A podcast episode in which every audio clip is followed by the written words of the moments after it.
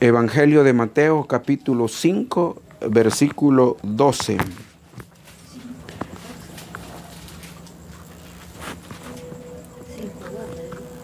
Dieciséis, cinco, doce. Dieciséis, cinco, doce.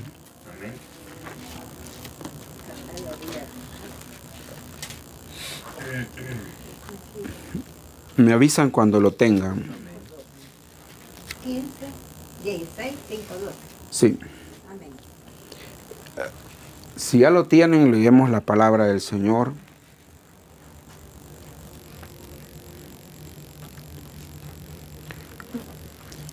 Leemos la palabra del Señor, versículo 5. Llegando sus discípulos al otro lado, se habían olvidado de traer pan. Y Jesús les dijo, mirad, guardaos de la levadura de la levadura de los fariseos y de los saduceos. Ellos pensaban dentro de sí diciendo, esto dice porque no trajimos pan. Y entendiéndolo Jesús les dijo, ¿por qué pensáis dentro de vosotros, hombres de poca fe, que no tenéis pan? ¿No entendéis aún, ni os acordáis de los cinco panes entre cinco mil hombres, y cuántas cestas recogisteis? Ni de los siete panes entre cuatro mil, y cuántas canastas recogisteis? ¿Cómo es que no entendéis que no fue por el pan que os dije que no os guardéis, guardaseis de la levadura de los fariseos y de los saduceos? Entonces entendieron que no les había dicho que se guardasen de la levadura, de la, de la levadura del pan, sino de la doctrina de los fariseos y de los saduceos. Vamos a orar, Señor y Padre, que estás en los cielos. Esta noche venimos delante de tu presencia, Señor, una vez más, dándote gracias por el privilegio, Señor, que nos das de reunirnos en el hogar, Señor, de nuestra hermana. Amado Dios, gracias por este privilegio que tú nos concedes, Señor, de reunirnos acá donde tenemos libertad para cantar, para adorarte, Señor, para bendecirte. Y saber, Señor, que en medio nuestro tú estás, Padre Santo, para bendecirnos. Esta noche, Señor, hemos leído tu palabra y rogamos en el nombre de Jesús de Nazaret que limpies los aires, Señor, que tu Espíritu Santo pueda moverse con libertad, tú puedas cautivar nuestras mentes, nuestros pensamientos y tu palabra, Señor, pueda fluir con toda libertad para la gloria, Señor, de tu nombre. Esta noche, Señor, te pedimos que tú confirmes tu palabra en nuestros corazones, fortalezca, Señor, al que está débil, sana al que está enfermo, Señor, al que tiene problemas diversos, ayúdale en el nombre de Jesús de Nazaret, te lo pedimos. Consuela, Señor, aquellos corazones que están tristes, que están dolientes, llévales consuelo, Señor eterno. Tu palabra dice, Señor, que solamente tú tienes palabra de vida eterna. Ahora, Señor, en el nombre de Cristo, Rogamos que nos hables, rogamos que nos bendigas, Señor, para la gloria de tu nombre lo pedimos y te damos gracias, Señor. Amén y amén. El tema de hoy, la fe y las preocupaciones. La falta de una fe razonable impide que comprendamos las enseñanzas de Jesús. Se lo voy a repetir. La falta de una fe razonable impide que comprendamos las enseñanzas de Jesús. Eh, la cita de hoy,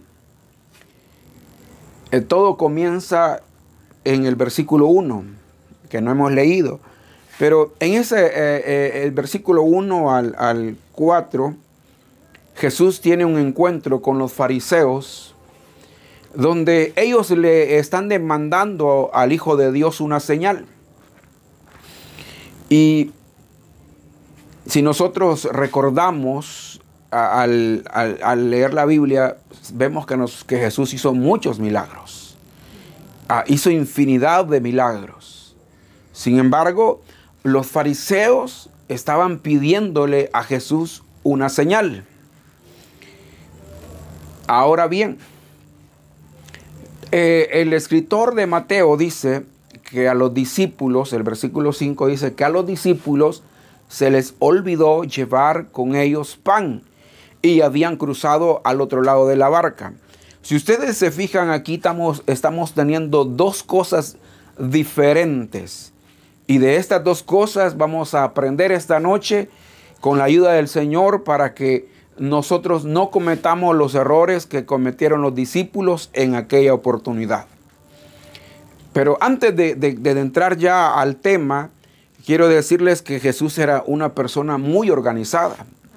De tal manera de que la Biblia habla de que los discípulos eran los que se encargaban de comprar las provisiones necesarias para los discípulos, para Jesús y para todos aquellos que de una u otra manera seguían al maestro. O sea, Jesús no andaba comprando para, para, darle, para sustentar a sus discípulos, sino que eran ellos los que administraban y ellos eran los que compraban. Ahora bien, recordemos que Jesús también, dice la Biblia, que tuvo discípulas a su servicio. La Biblia habla de varias mujeres que eran las que mantenían o sostenían, más bien, sostenían económicamente el ministerio de Jesús. Y todos nosotros sabemos que el que administraba ese dinero era Judas. De tal manera de que logramos ver que Jesús tenía eh, una organización dentro del servicio que realizaba. Y él se dedicaba completamente a, predicar, a sanar, a, compartir los misterios del reino de Dios. Pero en esta oportunidad, el escritor se tomó la molestia de decirnos que los discípulos no llevaron pan. Y ahí vamos a aprender la, primera, la primera nosotros reflexión de esto, que los discípulos no llevaron pan. Leamos el versículo 5 para, y 6 vamos para que veamos eh, cómo está la situación. Llegando sus discípulos al otro lado, se habían olvidado de traer pan. Y Jesús les dijo, mirad, guardaos de la levadura de los fariseos y de los saduceos. Y dice, ellos pensaban dentro de sí diciendo, esto dice, porque no trajimos pan. Bien, si usted se percató, Ahí hay algo interesante en los versículos que hemos leído. Todos ya estamos claros, los discípulos se les olvidó llevar pan. Y Jesús, a raíz de lo que acababa de discutir con los fariseos, al darse cuenta de la dureza de su corazón, de la incredulidad que había en ellos para no creer en los milagros de Cristo, viene y le dice a sus discípulos, guárdense, guárdense de la levadura de los fariseos y de los saduceos. Ese es el mensaje de Jesús. Pero los discípulos están discutiendo entre ellos porque no habían llevado pan. O sea, ellos dijeron, Jesús nos habla de la levadura, porque la levadura tiene que ver con el pan. ¿Y será que Jesús ya se dio cuenta que no trajimos pan? Y por esa razón Jesús nos está llamando la atención. Pero el mensaje no era ese, el de Jesús. La enseñanza que el Hijo de Dios traía para los discípulos era totalmente diferente. ¿Qué es lo que nosotros podemos aprender esta noche de esto que estamos diciendo acerca de los discípulos de Jesús? Yo podría decir fácilmente que los que hoy no vinieron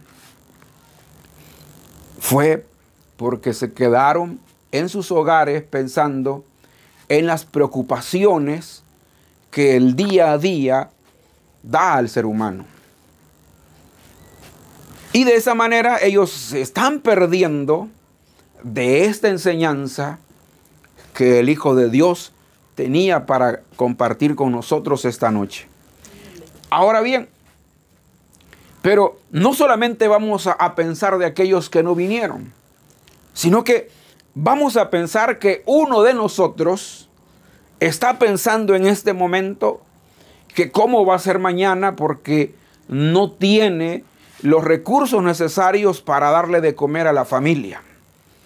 Y el mensaje del Señor se está dando, pero la preocupación de, de, esto que, que acabo de mencionar nos impide concentrarnos en la enseñanza que el Hijo de Dios trae para nosotros. No puede ser no solamente que tengamos esa necesidad de que no tenemos recursos para el día de mañana. Puede ser que alguien esté pensando de que cómo voy a hacer para, para salir adelante con esta enfermedad que, me han detectado, una, una enfermedad incurable, donde los médicos dicen que no hay ya nada para mí. ¿Cómo voy a hacer? Y eso nos impide también a nosotros concentrarnos en las enseñanzas que el Hijo de Dios tiene que darnos a nosotros. Y así podemos poner cualquier cosa que nosotros pensemos, porque hay muchas preocupaciones en la vida. Así como los discípulos estaban preocupados porque no habían llevado pan, nosotros podemos estar preocupados por un problema que tenemos en la empresa y que no sabemos cómo vamos a resolverlo, no sabemos qué van a pensar nuestros superiores, nuestros jefes, qué van a decir, qué determinación van a tomar. Y eso nos tiene tan preocupados que no logramos concentrarnos para la palabra, para la enseñanza que el Hijo de Dios tiene para nuestra vida pueden ser aspectos personales. Porque no solamente se trata de, cosas materiales que nos, eh, nos impiden el concentrarnos, sino que hay cosas en nuestra vida que muchas veces roban nuestros pensamientos. Y hablo de, de necesidades físicas de nuestro cuerpo. Porque no podemos pasar por alto que el cuerpo tiene necesidades físicas. Y, podemos hablar del sueño, del comer, que son necesidades del cuerpo y otras que no las vamos a mencionar, pero, pero que todos sabemos que son necesarias para el buen funcionamiento de nuestro cuerpo. Ahora bien, si, si logramos eh, ver la situación de los discípulos, se parece muchas veces a nosotros. ¿Cuántas veces hemos venido a este lugar? Y nosotros estamos aquí, pero no nuestra mente. De tal manera de que eh, al día siguiente o horas más tarde que pasa el estudio, alguien le pregunta, mira, ¿y, de qué hablaron? ¿De qué se trató el mensaje? Y usted viene y dice, no me acuerdo. Ya se me olvidó. Pero eso implica de que había en nuestra mente algo diferente al estar atentos a la palabra que Jesús tenía que darnos en esta noche o en la noche pasada o la vez que pasó y que usted olvidó por completo el mensaje. Aquí el mensaje es claro.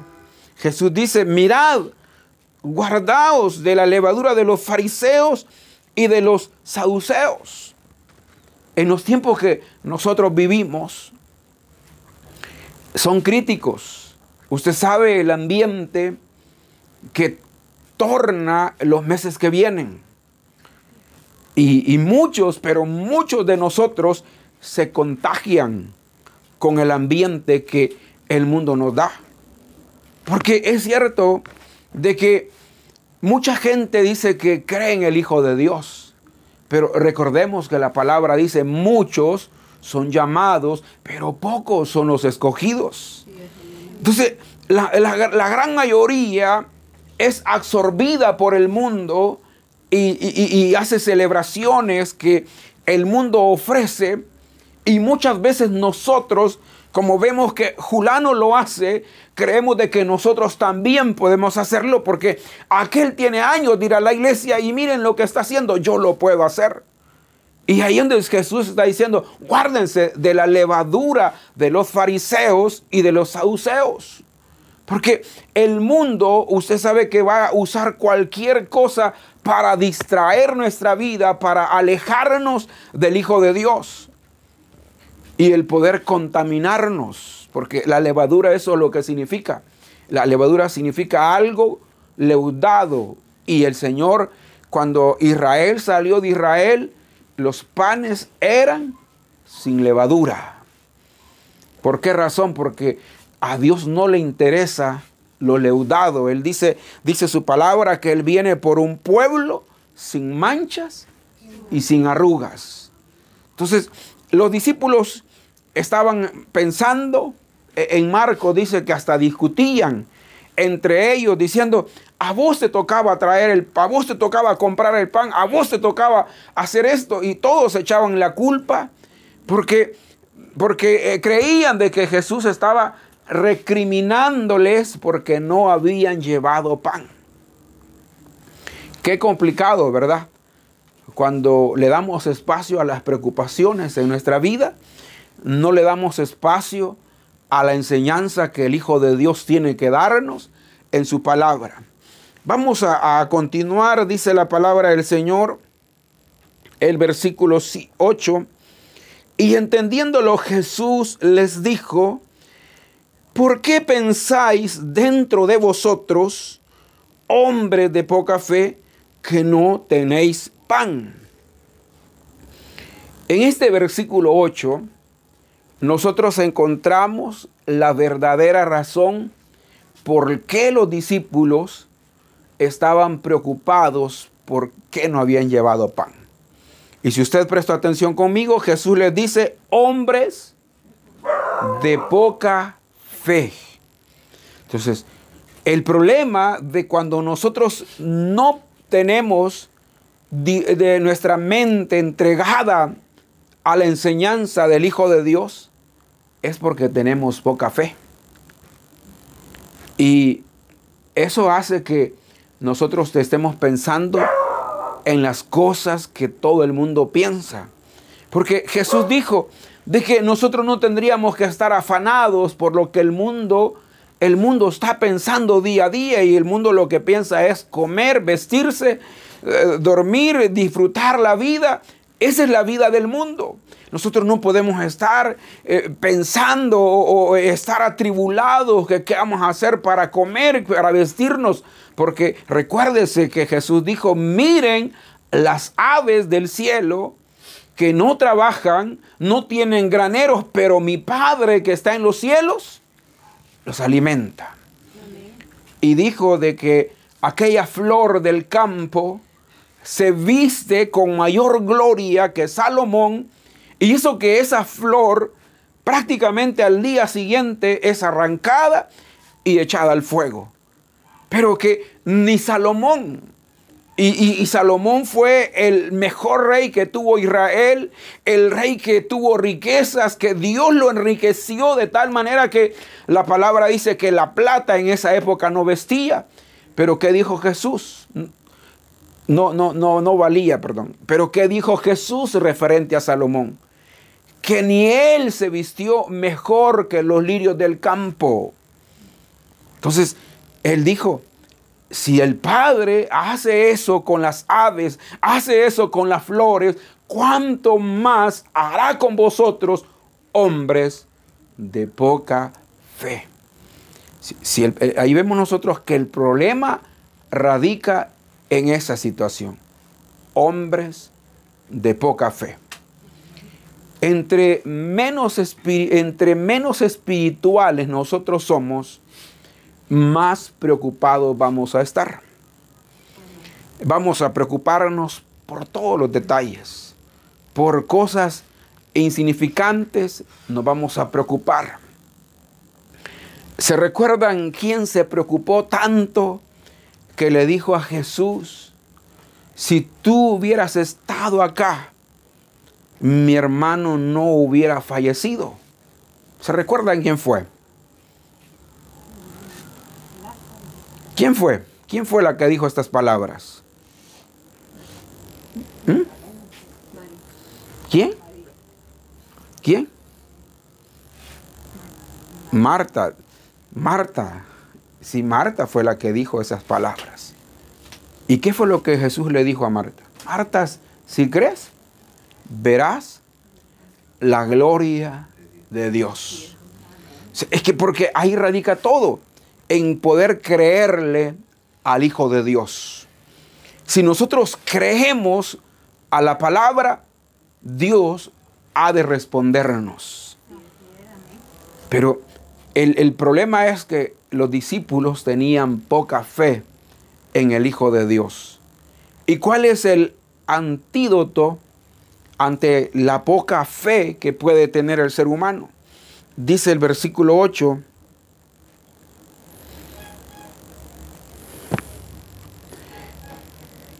Y bueno, vamos a leer la parte que, que Jesús dijo.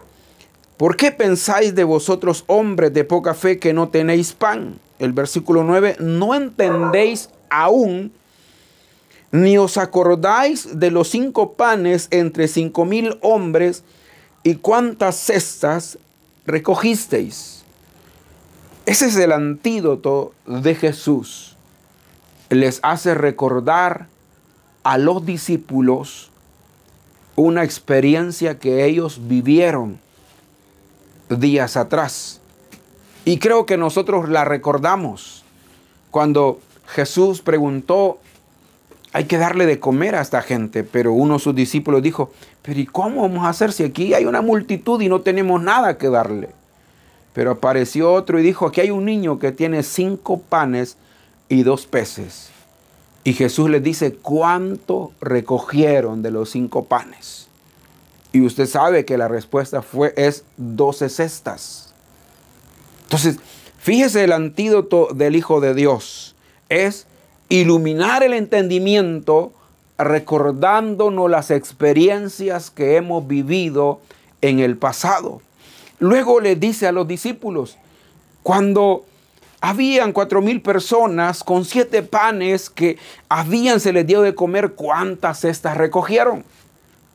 Y claro, los discípulos recordaron, en Marcos dice la escritura que ellos respondieron 12 en la, en la primera pregunta y respondieron 7 en la segunda. Y de esa manera es que Dios usa su palabra para recordarnos las experiencias que nosotros hemos tenido con Él. Pero imagínense, si nosotros estamos preocupados, cómo el Señor va a hablarnos a nuestra vida y nos va a recordar las experiencias si no le damos espacio a leer su palabra, a oír su palabra. Porque en este, en este caso, los discípulos estaban ahí con él, nosotros podemos estar acá, pero como le dije, si nuestra mente no está en este lugar, no le damos espacio a Jesús, que Él pueda iluminar nuestro entendimiento, recordándonos las experiencias que nosotros hemos tenido con Él. Yo creo que todos los que estamos aquí, incluyendo los jóvenes, han tenido experiencias con el Hijo de Dios.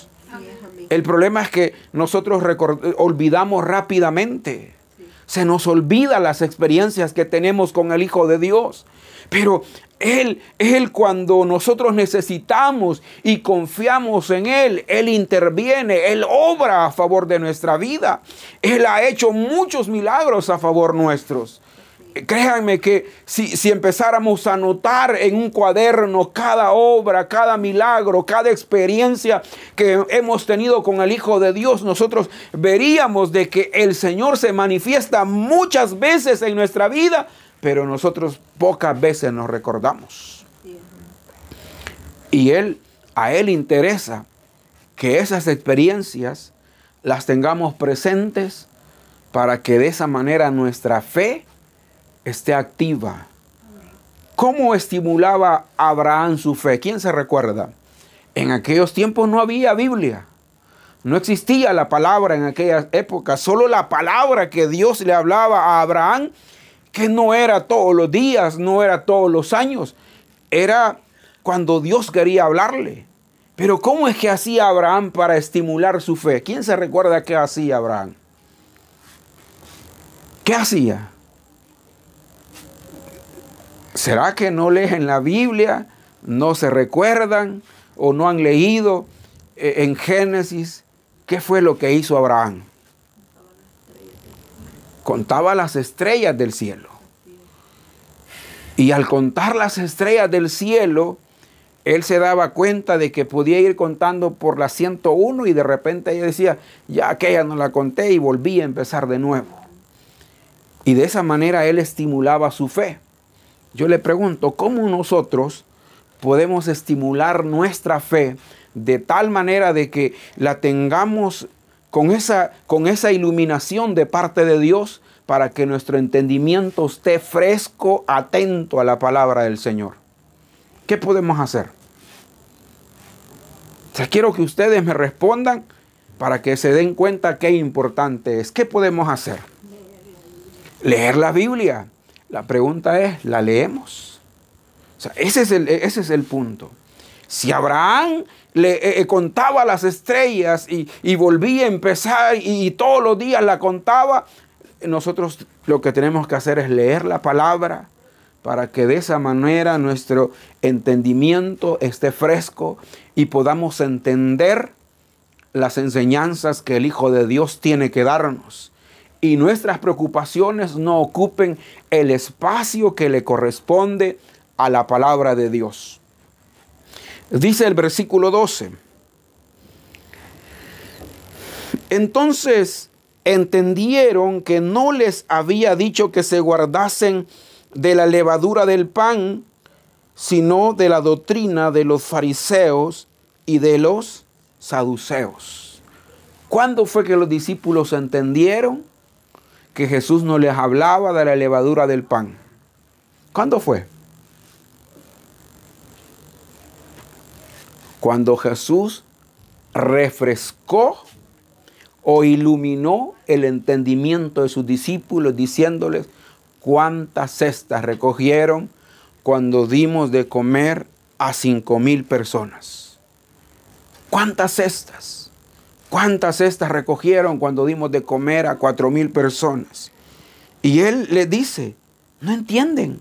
O sea, no entienden aún ustedes. No, no, no, no, no, no habían entendido ese milagro del Hijo de Dios. Porque dígame, ¿quién puede alimentar con cinco panes a cinco mil personas. Humanamente es imposible, pero Jesús lo hizo. Él lo hizo. Y eso era motivo para que los discípulos pudieran creer en que el Hijo de Dios, a pesar de que ellos no llevaban pan, Él podía hacer cualquier cosa para darle de comer a los trece ellos y a todos los que le seguían. O sea, sin, sin, sin, tener nada, él podía darles de comer. Y no él es el Hijo de Dios, el que es dueño del oro y la plata. Él, es el, él tiene la capacidad de hacer todas las cosas. Si la Biblia dice que por él fueron hechas y por él existen hasta el día de hoy. O sea, imagínense, el mundo y toda su plenitud fueron hechas para Jesús. ¿Y por quién subsisten? Por el Hijo de Dios, subsisten hasta el día de hoy. Y si esto fue hecho para Él y Él lo sostiene, ¿qué es lo que habrá imposible para Dios que no lo pueda hacer a través de Jesucristo? ¿Qué será lo, difícil para el Hijo de Dios resolver a nuestra vida?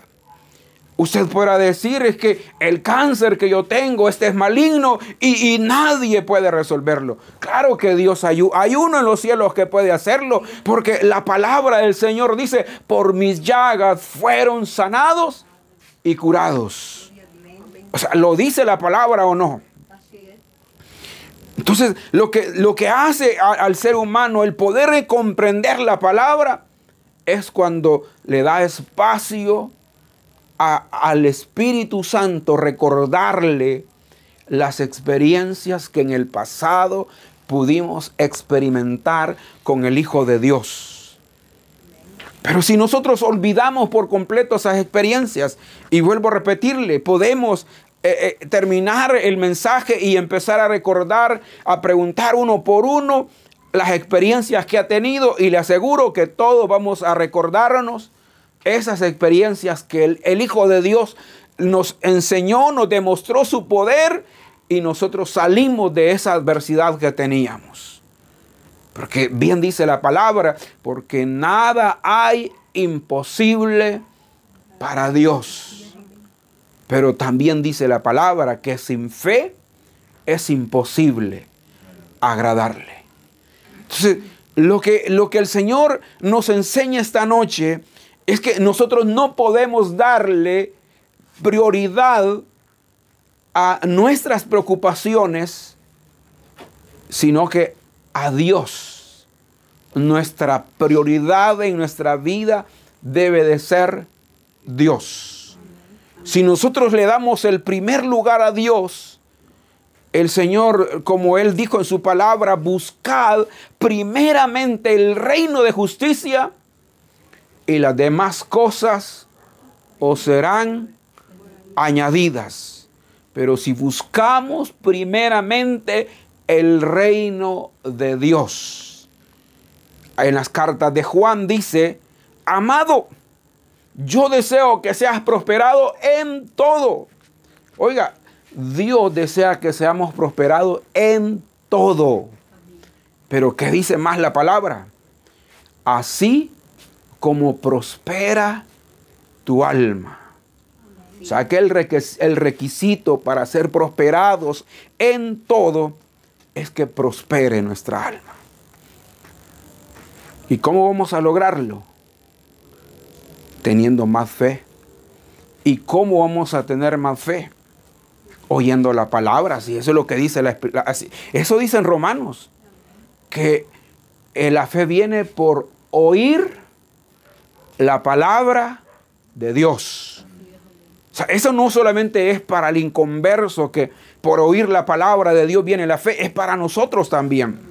Porque si nosotros no oímos palabra de Dios, ¿cómo nuestra fe va a ser sustentada? ¿Cómo va a ser nuestra fe alimentada? O sea, no viendo televisión, no viendo los programas de fútbol, no metidos en el internet, no en, en el chat, sino que a través de la palabra de Dios es que nuestra vida va a crecer espiritualmente y nuestra fe va a ir en aumento. Y, esa es la idea de estos mensajes, de estas enseñanzas acerca de la fe, es que podamos tener una fe, una fe no llena de emociones, no una fe llena de emociones, sino una fe real, una fe que pese, que pese vuelvo a decirlo así, una, una fe que pese en oro, de tal manera que Jesús dijo, si tenéis fe, le diréis a este monte, pásate al medio de la mar y el, y el monte, o el, el monte se va a pasar al medio de la mar. Eso fue lo que pasó con Pedro. Pedro le dijo, yo quiero caminar. Y usted sabe la historia. Pedro caminó, pero como le falló la fe, se empezó a hundir. Entonces, igual nosotros, muchas personas en la vida cristiana la han empezado y se quedaron, porque vinieron las preocupaciones, vinieron las pruebas y desistieron, ya no continuaron la vida cristiana. Y del 2020 nosotros hemos, hemos visto que mucha gente se alejó de Dios. Hasta aquí, usted y yo todavía estamos de pie. Pero el Señor pide más de nosotros. Porque si Él nos habla esta noche y nos dice hombres de poca fe, es porque necesitamos aumentar nuestra fe. Porque el tener una confianza plena en los cuidados del Señor nos libra de las preocupaciones excesivas y así podemos tener una mente despejada. Es lo que les estaba diciendo. Entre menos preocupaciones, tenemos más mente para Dios. Vamos a cerrar nuestros ojos, vamos a orar, le vamos a decir, Señor y Padre que estás en los cielos. Esta noche, Señor, venimos delante de tu presencia dándote gracias, Señor, porque tú eres bueno. Gracias, Señor, por tu misericordia. Gracias, Señor, por tu bondad, porque tú eres bueno, Señor, gracias. Esta noche, Señor, venimos delante de tu presencia, amado Dios, para darte gracias por este privilegio que tú nos has dado esta noche de oír tu palabra. Te pedimos, amado Dios, que nos ayudes. En el nombre de Cristo queremos pedirte, Señor, que tomes nuestras preocupaciones y permítenos, Señor, tener más fe en ti, amado Dios. Permite que nuestra fe crezca de tal manera que nuestras preocupaciones podamos entregarlas, amado Dios, cada día delante de tu presencia. En el nombre de Jesucristo, Señor, te lo rogamos. En el nombre de Jesús, Señor, te lo pedimos y te damos gracias, Señor, porque tú eres bueno. Gracias. Muchas gracias, Señor, en el nombre de Jesús.